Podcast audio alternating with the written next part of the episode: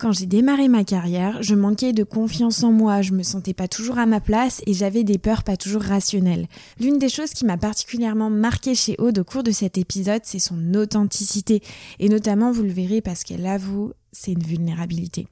Et euh, ça a ouvert la voie à de nombreuses discussions absolument passionnantes sur la confiance en soi, le management des équipes et la négociation en confiance. Et j'ai vraiment adoré euh, passer ce moment avec Aude, qui a un parcours plus qu'inspirant. Et j'en tire d'ailleurs une conclusion, c'est que obtenir un poste en particulier ou un niveau hiérarchique, c'est pas une fin en soi. Par contre, vivre de sa passion l'est. Et c'est vraiment ce que Aude a choisi euh, en se lançant pleinement à son compte pour vivre de négociations, de rencontres, de liberté et le tout avec beaucoup de sens.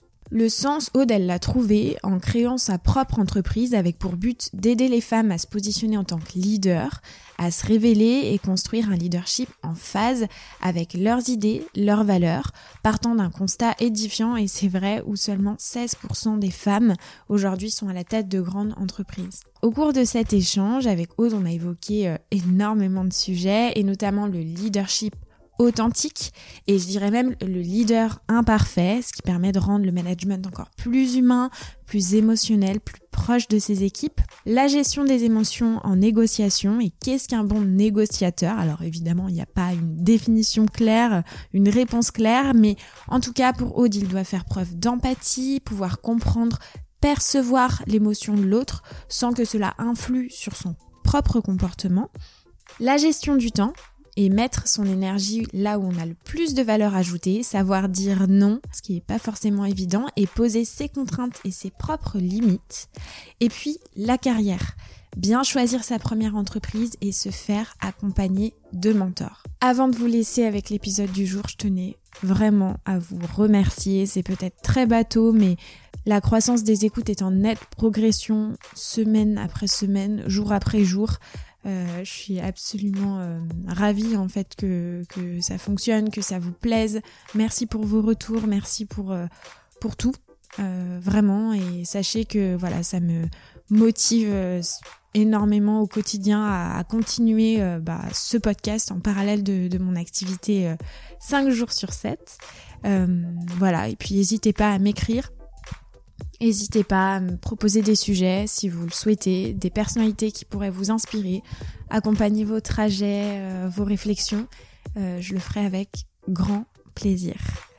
Alors je vous laisse tout de suite avec l'épisode du jour. Aude Pichot, ex-directrice commerciale chez Kellogg's, faire sauter ses propres barrières pour se positionner en tant que leader.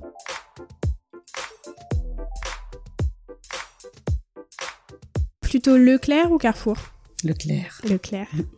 Plutôt mail ou téléphone Les deux. Les deux. Vendre ou fidéliser Vendre. Vendre. L'idée ou manager L'idée. Hmm. Linéaire ou LSA ça. LSA. HM, SM ou proxy Ah. Hmm. Bon, euh, tout, tout, tout circuit. J'ajouterais le e-commerce aussi. Évidemment, e-commerce, ouais. Marketing ou commerce Commerce, évidemment. Hmm. Et après, parce que ça a été une question qui a été posée, c'est VR ou CAM mais... bah, Je pense qu'il faut pas s'interdire de faire euh, les deux, parce que vous allez apprendre euh, à, à, développer des compétences très différentes. Complètement. Bonjour Aude. Bonjour Salomé. Je suis absolument ravie euh, de t'accueillir sur le podcast Sans filtre ajouté. Aude, euh, tu as été, tu as un parcours de plus de 20 ans en grande distribution, si je me trompe pas, et on va s'en parler. On a plein de sujets à aborder. Euh, la dernière expérience en date que tu as, c'est euh, tu as été euh, directrice commerciale chez Luxotica, donc qui, qui, est une entreprise italienne leader mondiale dans la fabrication et la distribution de montures de lunettes.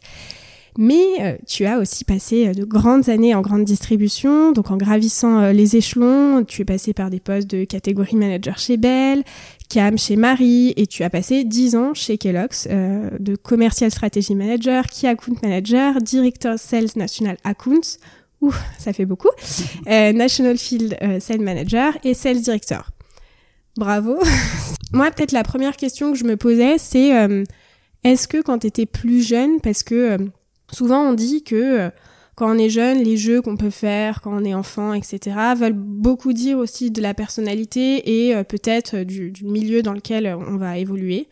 Parfois, c'est vrai, parfois c'est pas du tout le cas. Mais est-ce que enfant, euh, c'était, euh, tu, déjà, tu te passionnais un petit peu pour euh, la vente ou absolument pas? Explique-nous un peu.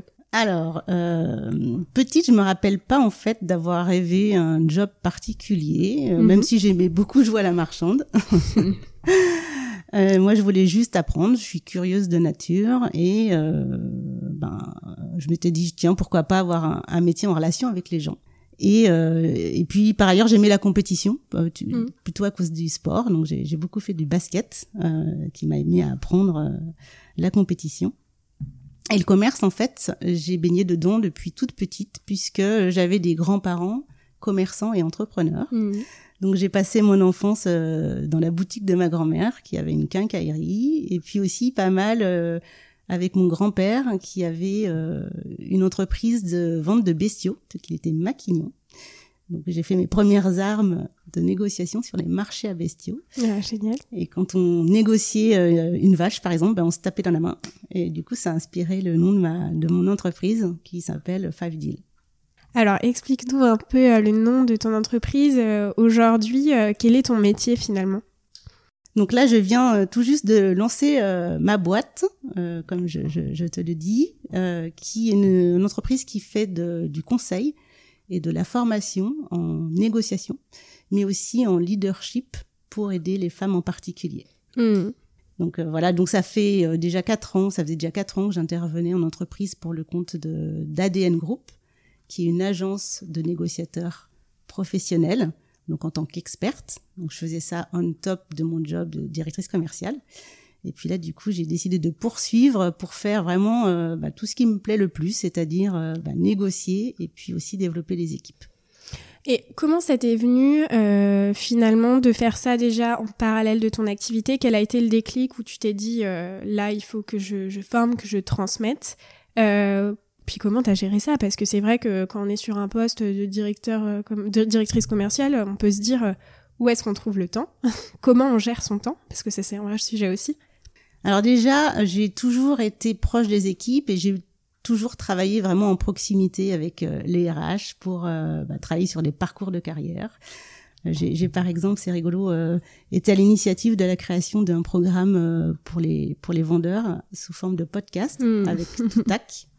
Euh, voilà, donc euh, c'est vraiment le développement des équipes qui me qui me passionnait depuis toujours. Et puis j'ai eu l'opportunité euh, grâce à des rencontres et une de mes amies qui travaille, qui s'appelle Sylvia, et Mhm. qui fait le même métier de moi, que moi pour euh, ADN, et qui m'a euh, introduite euh, au sein de, de cette entreprise qui est, qui est géniale et euh, dans lequel j'apprends beaucoup. Terme ouais, de, de temps, parce que j'imagine qu'il y en a beaucoup aussi qui nous écoutent, euh, notamment des commerciaux terrain, qui ont aussi une activité en, en parallèle, ou pas, mais qui hésitent peut-être à se lancer. Comment on fait pour gérer deux activités? J'imagine que ça nécessite beaucoup d'organisation. Alors, en effet, le temps, vraiment, en ce moment, je crois que c'est ce qu'on a de Mm. plus précieux et euh, de savoir gérer son temps, bah, c'est clé. Euh, et j'avoue que j'ai euh, j'ai plus de facilité à gérer mon temps maintenant avec l'expérience que quand j'ai démarré ma carrière. Mm. Euh, quand j'ai démarré ma carrière, il a fallu ben, bah, faire ses preuves et puis aussi euh, j'ai eu des enfants. Je suis maman de deux ados. Hmm. Donc euh, la gestion du temps, elle est hyper importante. Et j'avoue que ce qui m'a aidé à l'époque, déjà, c'est d'avoir un mari qui euh, ben, qui a pris en charge à peu près 50% euh, de la de, de la charge familiale. Euh, et puis une clé, une des clés aussi, c'est de pas hésiter à se, à se faire aider, c'est-à-dire par exemple avoir euh, une aide à domicile pour les devoirs, puisque ça déculpabilise. Hmm. Et puis mener une euh, activité en parallèle, bah, je faisais ça sur mon temps personnel, donc euh, bah, mes RTT en particulier, donc ça existe. Et puis après, je dirais juste pour euh, gérer son temps, c'est important de savoir mettre son énergie là où est-ce qu'on a le plus de valeur ajoutée.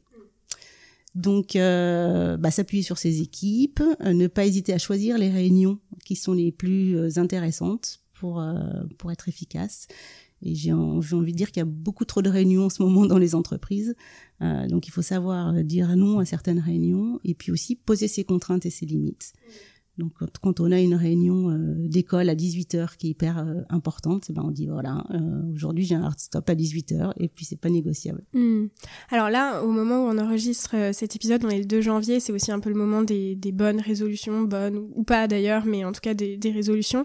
Et tu parles de la gestion du temps et je trouve qu'un exercice qui est beaucoup prodigué et impulsé sur LinkedIn, c'est bah, regarder son agenda en fait de l'année précédente et de se dire finalement, je pensais que mon temps était plutôt euh, occupé à 80-90% sur une tâche ou, quoi. Et finalement, dans les faits, je me rends compte que non. Et peut-être de, effectivement, comme, euh, comme tu l'évoquais, faire le tri et puis savoir dire non, en fait. Et ça, c'est jamais euh, forcément évident. mais, mais je trouve que c'est, c'est effectivement un exercice assez intéressant.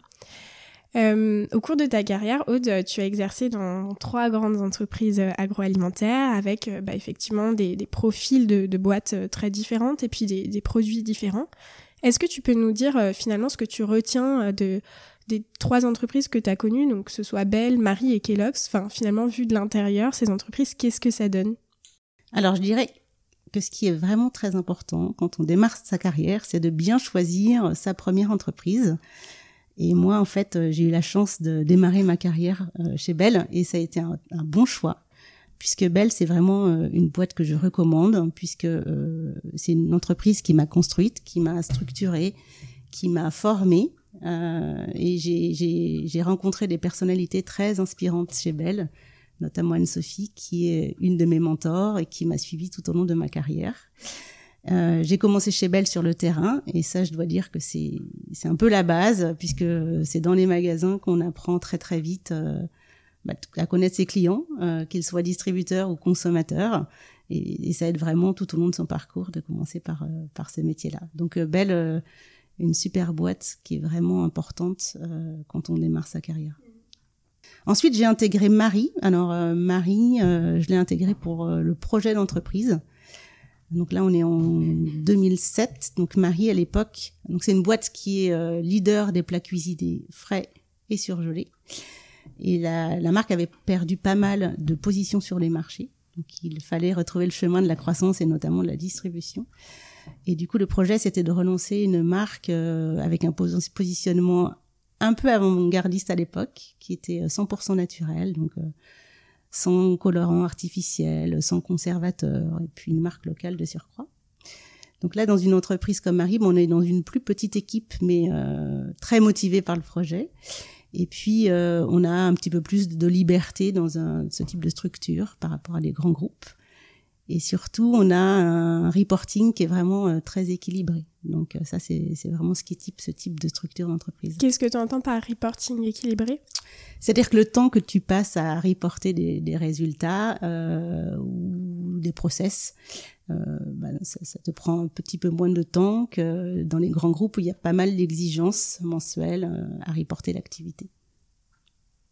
Et ensuite Kellogg's, Oui, alors du coup, j'ai intégré Kellogg's euh, en 2012. C'était au moment du rachat de la marque euh, Pringles, qui appartenait à Procter Gamble. Et du coup, mon job à l'époque, c'était d'adapter la, la, stratégie européenne de cette marque au local. Et vraiment, ce qui m'importait, c'était d'intégrer une culture américaine parce que pour moi la culture américaine c'est vraiment une entreprise qui euh, à l'époque Kellogg's prenait la diversité l'inclusion qui permettait de, de se développer avec euh, une culture tournée sur le, la performance les résultats. Et, euh, et j'avoue que j'ai pas été déçue puisque c'est vraiment une boîte euh, avec laquelle j'ai pris le plaisir à travailler.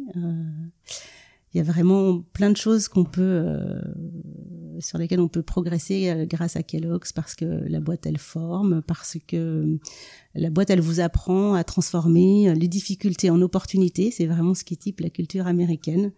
Donc on n'hésite pas à utiliser euh, des superlatifs même pour les toutes petites choses. Tout est gorgeous brilliant. Mais c'est ce qui fait avancer et ce qui donne l'énergie aux équipes. Il y a aussi des programmes de mentorat qui sont développés chez Kellogg's, qui c'est un élément important. Et moi, j'ai eu la chance d'avoir euh, comme mentor la patronne actuelle de l'Europe de l'Ouest, qui s'appelle euh, Miranda Prince, donc qui m'a donné beaucoup de conseils en management, qui, m'a beaucoup encouragée. voilà, qui m'a aidé à me développer.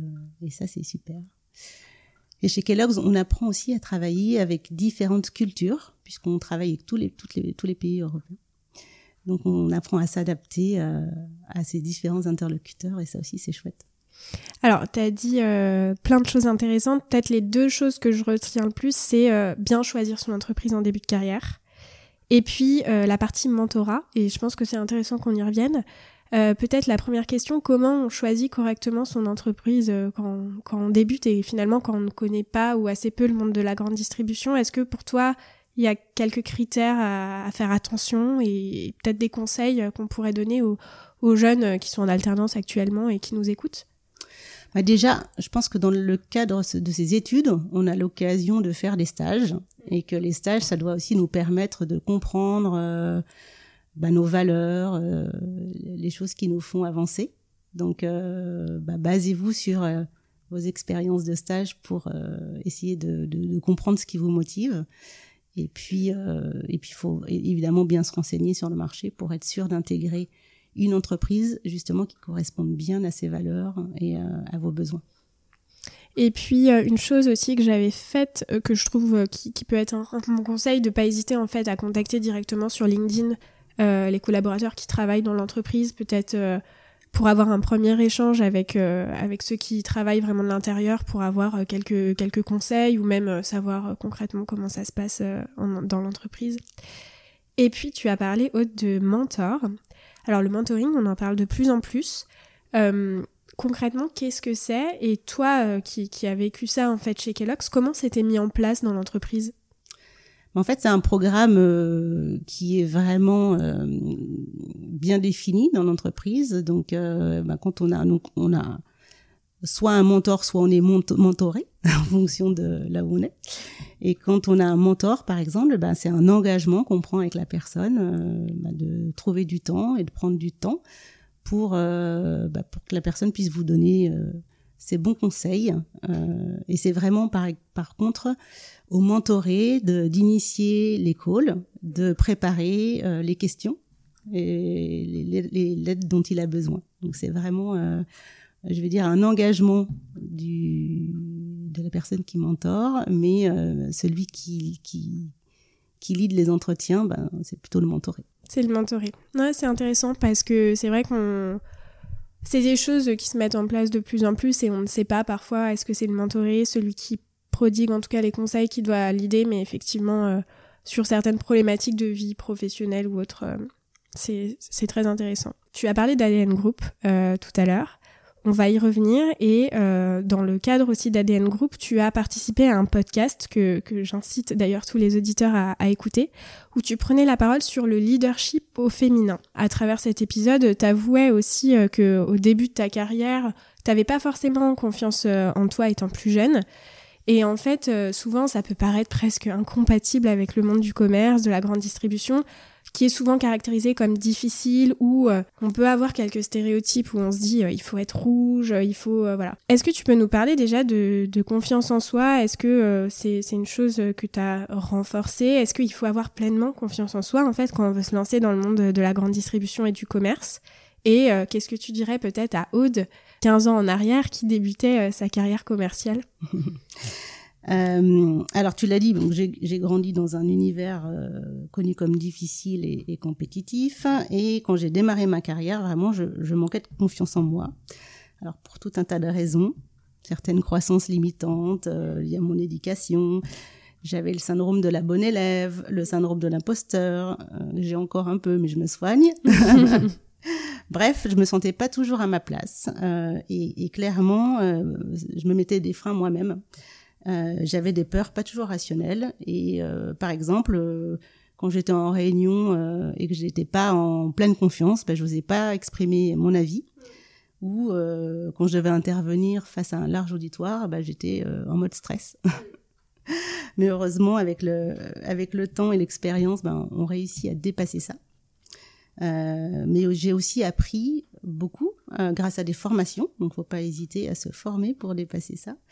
Et euh, j'ai été aidée par les femmes mentors dont, dont j'ai parlé, mais, mais pas que. Hein, il y a aussi des, des hommes qui ont cru en moi, notamment mon dernier DG chez Kellogg's, euh, qui, qui m'a aidé à, à casser certaines barrières.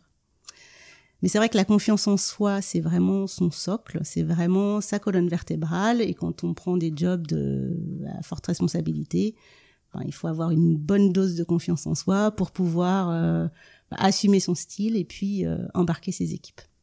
Est-ce qu'il faut euh, avouer, euh, montrer ses vulnérabilités? Bah, Chacun a son propre style de leadership, mais je pense qu'un leadership authentique, euh, plus imparfait, euh, ben ça aide à transmettre de l'émotion et puis à et puis à obtenir de l'adhésion. Hmm. Tu aurais peut-être une, une anecdote à nous, à nous exprimer sur euh, une personne que tu as rencontrée, un mentor? Tu parlais du directeur, du directeur de, de Kellogg's qui t'a aidé, prodigué un conseil qui t'a vraiment. euh, Enfin, qui a permis te- de t'aider euh, sur ces sujets-là? Alors, un des conseils qui m'a été donné que je que je donne- donnerais pour gagner de la confiance en soi, c'est pas hésiter à se à se mettre des petits défis, évidemment euh, dans un environnement bienveillant, mais euh, c'est en expérimentant qu'on apprend à dépasser comme ça ses peurs et ses barrières. Euh, donc, pas hésiter à, à, oser, à tenter des petites choses pour bah, voir quel impact positif ça a et, et, et le mettre en place. Très bon conseil que j'appliquerai pour 2023. Euh, Aude, tu es euh, aujourd'hui, euh, comme tu l'as évoqué, coach en négociation. Il y a eu beaucoup de questions sur la négociation de la part des chefs de secteur, mais aussi d'autres personnes qui travaillent en grande distribution. Comme je l'ai évoqué, la négociation, c'est souvent parfois connoté comme très difficile et d'autant plus en grande distribution.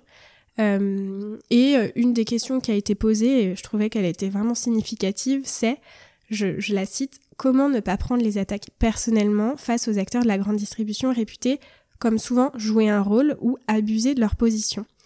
Euh, ça, c'était vraiment une question euh, où je voulais qu'on s'attarde un peu sur comment on gère ses émotions en négociation. Euh, Est-ce que tu aurais des, éléments à nous donner, pareil, des, anecdotes à nous exprimer? Alors déjà, dans la relation commerciale avec la grande distribution, on est dans un rapport de force complètement déséquilibré, puisque quand vous négociez face à Leclerc, par exemple, euh, ben, c'est 20% de votre business qui est en jeu, alors que pour Leclerc, euh, une grosse marque, euh, c'est maximum 2% de son chiffre d'affaires. Et les, en- les enjeux financiers sont évidemment importants. Ensuite, la négociation GMS, c'est un métier difficile, basé sur le conflit, les menaces. Le, point de départ d'une négociation, c'est toujours un, un non. hein. Donc, euh, on n'est pas toujours à l'aise pour savoir gé- gérer ce non. Et souvent, les interlocuteurs en face, ils usent de ce, de ce rapport de force et ils n'hésitent pas à utiliser des pratiques abusives de- du type euh, ultimatum, euh, menace. Et en termes de comportement, ben, ils sont souvent agressifs et ils font preuve régulièrement de mauvaise foi. Donc euh, c'est vrai que la, la gestion des émotions, elle est clé face à cela. Euh, donc un bon négociateur, il doit avoir de l'empathie. Bon, déjà, il faut savoir que l'émotion, elle est toujours légitime. Et, euh, et avoir de l'empathie, c'est euh, pouvoir euh, comprendre, percevoir l'émotion de l'autre, mais sans que ça n'influe sur son comportement. Donc ça, c'est hyper important. Si vous avez en face de vous un, un acheteur qui est hyper agressif, euh, ça sert à rien de répondre avec une euh, avec une agression. Euh, non, non, il faut savoir euh, bah, rester calme, au contraire, et puis euh, lui faire vider son sac pour pouvoir continuer d'avancer la discussion. Hmm. Notamment en posant des questions très ouvertes, essayer de creuser. Tout à fait, euh, tout à fait. Donc la négociation, c'est l'art du frottement. Donc il faut savoir gérer les conflits, euh, c'est-à-dire être capable de mobiliser ses ressources sous tension. Euh, ça veut dire être agile, être assertif. Donc être assertif, c'est défendre ses intérêts avec conviction tout en respectant l'opinion de l'autre. Il faut aussi savoir gérer son stress et puis, tu l'as dit, bien écouter. Euh, alors pas pour entendre, mais pour comprendre euh, les motivations de l'autre pour pouvoir rebondir avec les bons arguments, j'imagine. Mais bon, pour se rassurer, bah, la négociation, c'est un métier, donc euh, c'est un métier avec des hard skills, ça s'apprend. Donc euh, on apprend beaucoup en pratiquant, évidemment. Mais euh, l'expérience, ça aide. Et pas que, on peut aussi se développer, on peut aussi développer son expertise en étant formé aux bons outils, aux bonnes techniques qui feront la différence. Et euh, la clé, comme pour beaucoup de choses, bah, c'est d'être bien préparé euh, quand on arrive en rendez-vous. Donc en fait, quand on a la bonne formation, les bons outils et euh, une bonne confiance en soi, on en a parlé, il n'y a pas de raison qu'on ne puisse pas faire une, une, carrière dans les sales. Alors le commerce agroalimentaire, je l'ai dit euh, tout à l'heure, ça peut être, euh, c'est un environnement qui est aujourd'hui perçu difficile, parfois complexe à aborder, mais aussi très masculin, compétitif. Euh, de ton point de vue, euh, vu que tu as fait euh, toute ta carrière en sales, pourquoi cet environnement est perçu comme ça? Est-ce que c'est toujours le cas? Est-ce qu'aujourd'hui, c'est toujours un milieu très masculin, très difficile? Comment finalement les choses évoluent et est-ce que toi tu notes des, évolutions? Oui, alors l'environnement déjà il est, compétitif, on vient de s'en parler. Il est également plutôt masculin, mais je crois que les choses évoluent dans le bon sens. Alors déjà, quand je regarde les équipes commerciales, euh, elles elles n'ont plus la même tête qu'il y a 20 ans. Et pour intervenir dans de nombreuses entreprises en ce moment, bah, je vois bien que les équipes se sont féminisées, donc tant mieux. Euh, il y a peut-être un petit peu plus de chemin à faire côté distributeur, parce qu'on a encore euh, beaucoup plus d'acheteurs que d'acheteuses. Mais vraiment, le gap, il est, il est plutôt à faire euh, sur les jobs de direction. Parce que là, il y a vraiment peu de directrices commerciales et encore moins de directrices des achats. Et, ça, c'est pas normal.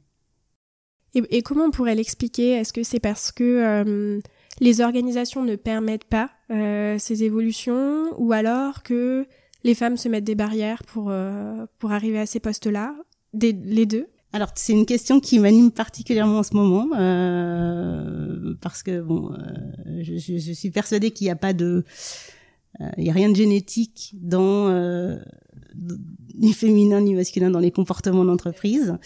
Euh, même si le genre ne doit pas être un problème, en fait, les, outils de management, de leadership, n'est pas genré.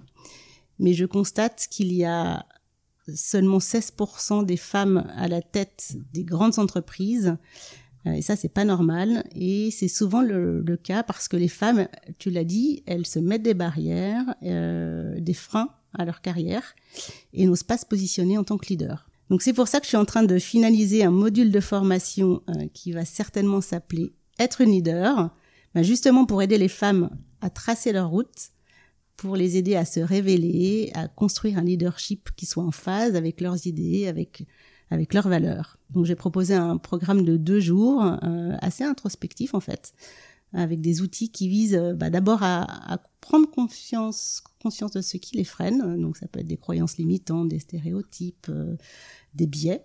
Et puis de mettre en phase, euh, depuis mettre le point et l'emphase sur leur, les super pouvoirs des femmes, parce qu'en fait elles en ont pas mal. par exemple, les femmes sont généralement plus empathiques, elles savent mieux gérer l'émotion que les femmes, et puis elles ont, elles ont moins d'ego en moyenne que les hommes. Donc bah, ça, c'est des super pouvoirs qu'elles peuvent utiliser et qui doivent euh, bah, révéler euh, tout leur potentiel. Hmm. Alors justement, c'est une transition parfaite pour te demander euh, que penses-tu du leadership au féminin? Est-ce que ça existe? Parce que bah, des personnes diraient que ça existe, d'autres absolument pas. Euh, et puis euh, peut-être, puisque tu as eu euh, des mentors qui t'ont accompagné au cours de ta carrière, c'est quoi un rôle modèle féminin? Est-ce que tu peux, tu tous en as déjà cité, mais nous, nous citer peut-être des, femmes qui t'ont inspiré et qui, qui avaient ce, leadership féminin? Alors le leadership au féminin, euh, peut-être. En, tout cas, moi, ce que je vise, c'est vraiment à développer un leadership qui soit euh, authentique, donc euh, pas forcément genré, comme je l'ai dit. Euh, et donc pour moi, les rôles modèles féminins, c'est c'est quand même très important. Un rôle modèle, c'est vraiment euh, une personne de pouvoir qui qui inspire. Et j'en ai eu plusieurs dont, dont, dont j'ai parlé. Donc j'ai eu Anne-Sophie Chebel, j'ai eu Miranda chez Kellogg's. mais je me rappelle aussi avoir lu un bouquin quand j'étais plus jeune qui m'a beaucoup marqué et qui m'a aidé. c'est Sheryl Sandberg, qui est une ancienne directrice de Facebook, qui l'a écrit. ça s'appelle Lean In. Et du coup, elle donnait pas mal de, de, petits conseils pratiques à mettre en place. Par exemple, pour une réunion stratégique, ne pas hésiter à choisir sa place euh, pour euh, être au cœur de la discussion et pouvoir influencer. Des petits tips comme ça qui sont vraiment utiles euh, quand on est quand on est une femme. Parce qu'en fait, les hommes, ils osent des choses qu'on n'ose pas faire. Alors, directrice commerciale, tu l'as été deux fois au cours de, ta carrière et c'est un poste, bah, évidemment, à haute responsabilité qui a mené à beaucoup de questions de la part des auditeurs et notamment une, une question, une croyance peut-être euh, plus on monte, donc je cite, hein, plus on monte en grade, plus le travail managérial est abstrait. Est-ce que le concret euh, ne vous manque pas? Alors, elle est, rigolote cette question, parce que je pense qu'en effet, c'est une croyance. J'espère qu'elle n'est pas limitante parce qu'en fait, j'ai toujours été dans le concret. Hein, euh, mhm. Et je peux te dire qu'en tant que manager, bah, tes problématiques auxquelles tu dois faire face tous les jours, elles sont nombreuses et elles sont bien réelles. Donc pour mhm. moi, il n'y a pas de concret, ou, abstrait. Peut-être la question était plus, euh, c'est peut-être la manière dont elle est posée, mais plus euh, entre la partie opérationnelle et stratégique, j'imagine. Oui, tout à fait, évidemment. Mhm. Tu dois passer euh, au final plus de temps à, des réflexions euh, long terme et puis aussi pas mal de temps euh, sur les sujets de management des équipes Bien sûr. quand tu es euh, quand tu es sur ce type de rôle. Hmm. Et c'est pour ça d'ailleurs que dans de nombreuses entreprises les postes à direction et pas que passent souvent sur le terrain, une journée en usine ou bien une journée sur le terrain pour vraiment comprendre et se remettre euh, sur la partie euh, terrain. Alors je sais pas si c'est remettre parce que au quotidien quand même on gère euh, les responsabilités de l'entreprise, mais je trouve que c'est plutôt une bonne pratique qui est mise en place. Hmm. Écoute Aude, pour conclure cet épisode, j'aimerais te demander, alors pareil, ça c'était une question qui a été posée, qu'est-ce qui fait un, un, bon directeur commercial, une bonne directrice commerciale, ou un bon manager, enfin finalement au global? Est-ce que il y a des règles, il y a des mantras que toi tu t'es efforcé d'appliquer euh, pour justement mener à bien cette mission et ce rôle alors je dirais, moi j'ai pas suivi de règles en particulier, euh, mais ce qui est important c'est de toujours être bien centré et bien être aligné avec ses besoins, avec ses valeurs, pour être juste bien dans ses pompes dans l'entreprise et, euh, du coup ça se ressentira dans son management. Après un directeur commercial performant, il doit d'abord savoir bien comprendre les besoins de, ses clients, et ça c'est important pour pouvoir faire la différence. Euh, il doit aussi savoir embarquer les équipes autour de, son projet, euh, parce qu'en fait sans les équipes, ben, on fait rien. Et puis bah il doit, il délivrer ses résultats et, du coup rassurer euh, bah, ses boss au quotidien, tout simplement.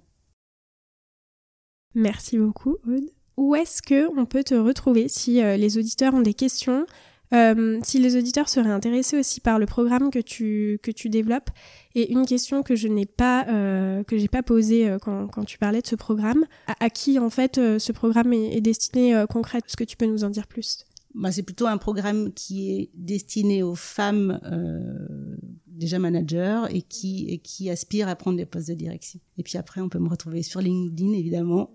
Donc, je serais ravie de répondre à toutes vos questions avec plaisir.